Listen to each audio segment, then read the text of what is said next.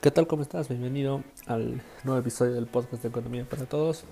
Primero que nada, este, las disculpas del caso por la demora de este, este episodio. Eh, hubo algunos inconvenientes, pero bueno, este, no nos vamos a embollar en esto y vamos a hablar sobre el tema de hoy, que es si el sistema chino actual es sostenible en el tiempo. Y bueno, ¿por qué hemos elegido este tema? Pues porque, eh, como sabemos, China es actualmente la segunda economía más grande del mundo, solo superada por los Estados Unidos. Pero lo más probable, según las proyecciones, es que en un futuro no lejano, China se, comienza, se convierta perdón, en, la primera, en la economía más grande de todo el mundo, en tamaños de PBI. Y bueno, China en los últimos años, eh, décadas, ha tenido un crecimiento impactante, como ya hemos tocado en un post en el Instagram de Economía para Todos. Y, y realmente esto eh, sorprendió a muchos ya que, y sorprende a muchos, eh, ya que oficialmente China está gobernado por el Partido Comunista Chino. Entonces, siempre hay esa, ese debate, ¿no? De si China es comunista, si China es capitalista. Pues bueno, la respuesta no es pues ni una ni otra, es un sistema ambiguo, se puede decir, o sea, tiene de los dos. Ya que, bueno, políticamente, o sea, la estructura política y la, la estructura del gobierno del país, sí podemos decir que es completamente comunista. ¿Y por qué? Es que China no vive en una democracia, para nada. China vive en una, en una dictadura. Eh, desde el fin de la guerra civil, eh, por allá por fines de los 50, comienzos de los 60, eh, que tuvo como vencedor a Mao Zedong, pues el Partido Comunista Chino tomó el poder. Y desde ese entonces el Partido Comunista Chino sigue siendo el partido que controla el poder en China. Actualmente su presidente, que ya incluso muchos lo llaman emperador, porque vamos a, vamos a, vamos a ver por qué. Bueno, Xi Jinping ya viene siendo, eh, está costando su segundo mandato.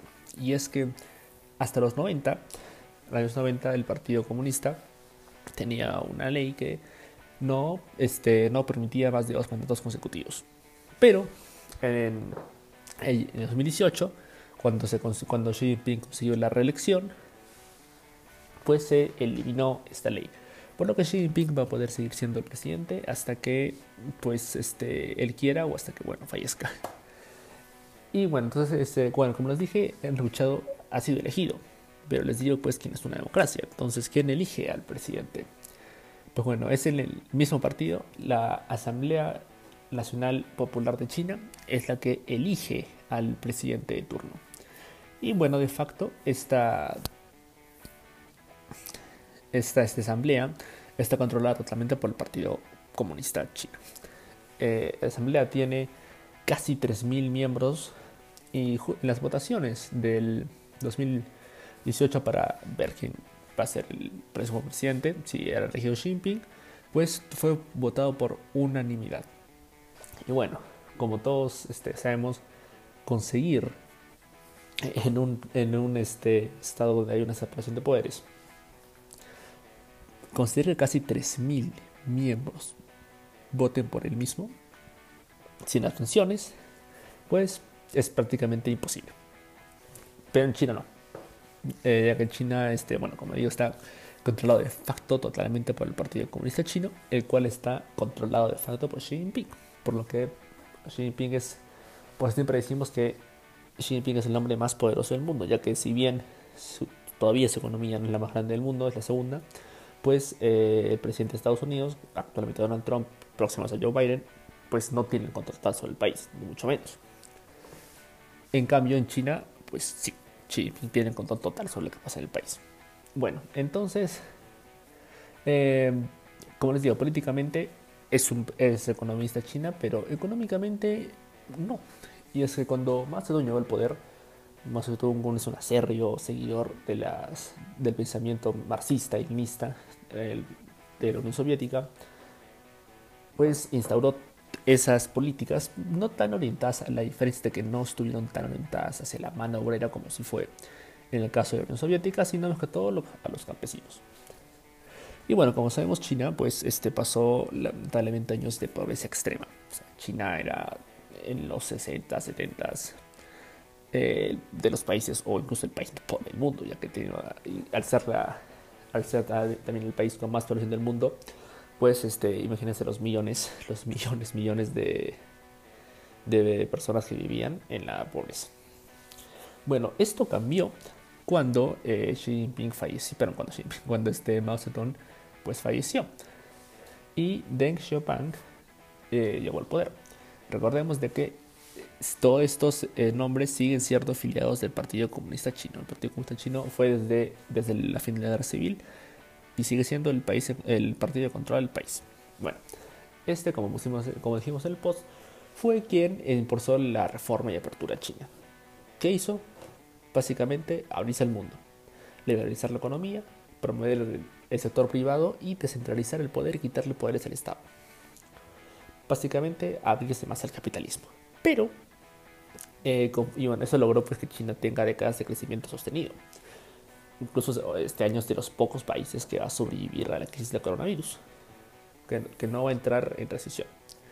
Pero bueno, eh, con la llegada de Xi Jinping al poder, pues se puede decir que eh, hubo un, un ligero cambio. Si bien no se metió con las reformas, sí aumentó mucho el poder e intervencionismo del Estado. Y es que, como les mencionamos, el Estado, este, bueno, una de las características del comunismo, bueno, la su principal característica, es el control casi total que tiene el Estado sobre la economía. Y bueno, como les digo, si bien China con desde las reformas se ha abierto y ahora tiene un sistema privado muy fuerte, realmente el Estado sigue siendo muy, muy controlador eh, de la economía. Hay un artículo de la BBC muy interesante, eh, bueno, cual hablan de esto. Y, y bueno, ustedes mencionan de que si bien a primera vista pues vemos que China es un país capitalista, eh, y a primera mano pues uno pues, si vive ahí en China, realmente pues piensa, no, en efecto, o sea, es prácticamente un país más, o sea, es un país este, como tiene con muchas costumbres occidentales. Pero realmente de fondo sigue estando el gobierno que controla casi todo. Y es que vemos como el tema del tipo de cambio lo sigue controlando el país. E incluso el sistema bancario, pues se sabe que está controlado por el gobierno. O sea, el gobierno decide, al final tiene mucha influencia para la hora de decidir a quién, quiénes reciben préstamos y quiénes no, tanto personas como sobre todo empresas. Y bueno, em, sobre todo desde la llegada de Xi Jinping, este, como les digo, no cambió las reformas, pero sí aumentó un montón el control del Estado, sobre todo en materia política y social. Y es que en China, básicamente hay un. O sea, hay cosas que realmente son de locos. Si uno, si un ciudadano chino, pues quiere hacer cosas que incluso acá en Perú son completamente normales, este, el Estado le puede quitar esas libertades por mal comportamiento. Y ahora, pues, eh, como que mal comportamiento. Y es que hay un sistema de puntuación para cada ciudadano chino. Eh, que incluyen varios temas, o sea, em, cosas que, por ejemplo, el apoyo de las protestas contra el gobierno, básicamente toda crítica o acción, por más ligera que sea tomada, que tú tomas contra el gobierno, pues te la pues te resta puntos en este sistema. Eh, como sabemos, hace muchos años es muy popular, pues es de que en China pues este, el Internet está extremadamente regulado por el gobierno chino. Cosa, por ejemplo, que es una similitud muy parecida a la de la Unión Soviética. Que, o sea, si bien aún no había Internet ahí, pues, pero en, en esas épocas, pero el control era casi total, era una propaganda constantemente. Pasa lo mismo con la prensa, no hay libertad de prensa en China. A pesar de que habrá, se menciona que hay unos que otros medios privados, realmente los, todos los masivos están controlados por el gobierno. O sea, no vas a ver tú los medios críticas fuera del gobierno, pues porque estos son ese control lo que, es, lo que se muestra. La información, entre comillas, información que, que se muestra a la población. Bueno, volviendo al tema de la puntuación de esto. Supongamos que yo soy un ciudadano chino, pues este internet, pues este critico, eh, por ejemplo, lo que se hizo en 2018 de quitar el doble límite de doble mandato. Pues me pueden este, quitar este, pues, puntos. Y si también, digamos, tengo mi carro, manejo y pues me paso usando rojo, tengo multas. Esto me sigue quitando puntuación. Y esa puntuación, o sea, eh, si tengo, llego a llegar a un, score bajo, me pueden quitar la libertad, por ejemplo, de tener un pasaporte. Entonces, sin pasaporte, pues obviamente yo no puedo dejar el país ni entrar a ningún otro país del mundo. Entonces ya me quita mi libertad de movimiento. Después, también pueden eh, hacer pues que me, que me nieguen préstamos bancarios. O sea, digamos de que yo que sé, quiero una empresa, que invertir o que compro una casa, de un préstamo, pues de frente pueden negármelo. Pueden incluso obligar a despedirme el trabajo. Esto se vio mucho, sobre todo en, la crisis que está viendo actualmente en Hong Kong. Estamos en Hong Kong, que esa ciudad está ubicada en China, pues realmente tienes es otro país prácticamente, o era. Ya que la vida en Hong Kong era totalmente diferente a la China. Hong Kong era, y decimos era porque realmente se está alejando esto, lamentablemente. Em, básicamente un pedazo de tierra de Occidente, tanto económica y políticamente, en China, ya que tenía el gobierno chino no controlaba nada, hasta la llegada de Xi Jinping. Y es que si bien oficialmente en el, es en el 2050 en el que o sea, ya oficialmente se ve un trato en el que Hong Kong iba ya a ser una parte más de China, pues esto no lo respetó Xi Jinping y ya de frente se sabe que está controlando eh, la política del país. Por eso es de que comenzaron las protestas que siguen actualmente con 2019, que fueron muy represivas el gobierno chino, donde, bueno, claramente se han vulnerado los derechos humanos, cosa que en China no existe prácticamente. Eh, bueno, entonces por, eh, ya Hong Kong pues, va a perder ese estatus de independencia de China. Y bueno, lo que le decía el trabajo, en una de las principales aerolíneas de Hong Kong, la principal aerolínea, pues este, en la protesta el gobierno chino identificó un montón de trabajadores de la empresa. ¿Y pues qué hizo? Bueno, básicamente le dijeron a la empresa de que o los despides o te prohibimos, te quitamos tu licencia de volar en el país. Y es que sí, el gobierno, como les digo, como tema total, puede simplemente quitarle la licencia al país sin realmente tener una, un porqué.